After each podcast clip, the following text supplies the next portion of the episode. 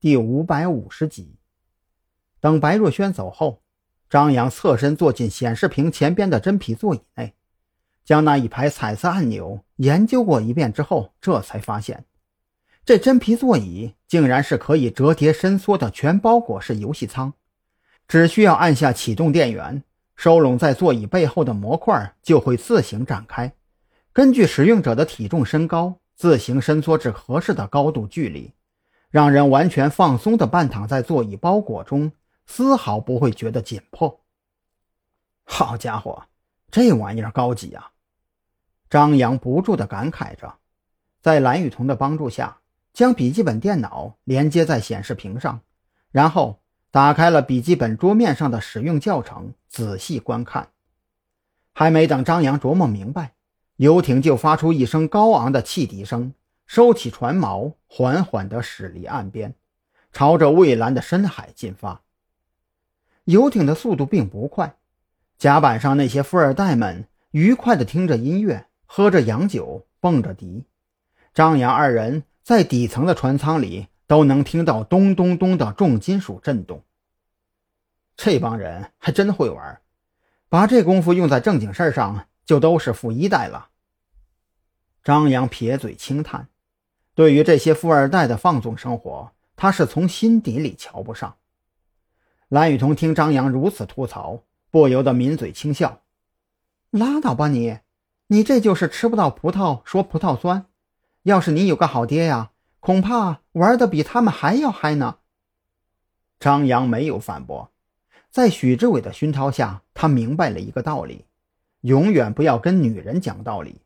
输了你会被唠叨的更惨，赢了女朋友可就没了。更何况，眼前这充满了高科技和奢侈气息的游戏舱足够诱人。他尝试着打开模拟操控器，熟悉操纵杆的方向控制以及几个按钮的功能选择。等游艇离开岸边几十公里之后，张扬也大概摸清楚了这操控舱的使用方法。尝试着连接上一架无人机，用旁边的按钮取消锁定，遥控无人机腾空而起。从旁边的海视图来看，这艘游艇距离渔船的捕捞区域还有将近一百多海里。按照目前游艇的速度，至少还需要三四个小时才能进入那片区域。张扬索性就控制着无人机，尽可能拔高，然后观察着游艇周围的情况。此时，游艇的位置已经不能算是近海了，因为游艇的动静实在太大了，所以在附近作业的渔船都纷纷躲得远远的。偶尔有一两艘货轮经过，也是沿着固定航线匆匆而过，颇有一种井水不犯河水的感觉。要不然，先把无人机收回来吧，等一会儿别把电给耗尽了。蓝雨桐盯着显示屏看了没多久，就觉得索然无趣起来。反正还没有发现那艘渔船的踪迹，就建议张扬收回无人机。别呀，反正还有两台备用呢，我先熟悉一下手感。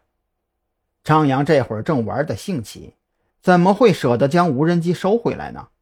说出熟悉手感的理由之后，他干脆用旁边的按钮将屏幕上的画面调成第一人称。就像是在玩飞行类游戏一样。蓝雨桐也不是瞎子，他早就看出张扬玩上了瘾，也没再打扰他，自顾自躺在舱室的休息床上，打开手机跟许志伟聊起早上发现的小院子。就这样，张扬一口气将无人机的电量消耗到还剩下百分之二十的时候，这才恋恋不舍地将无人机收了回来。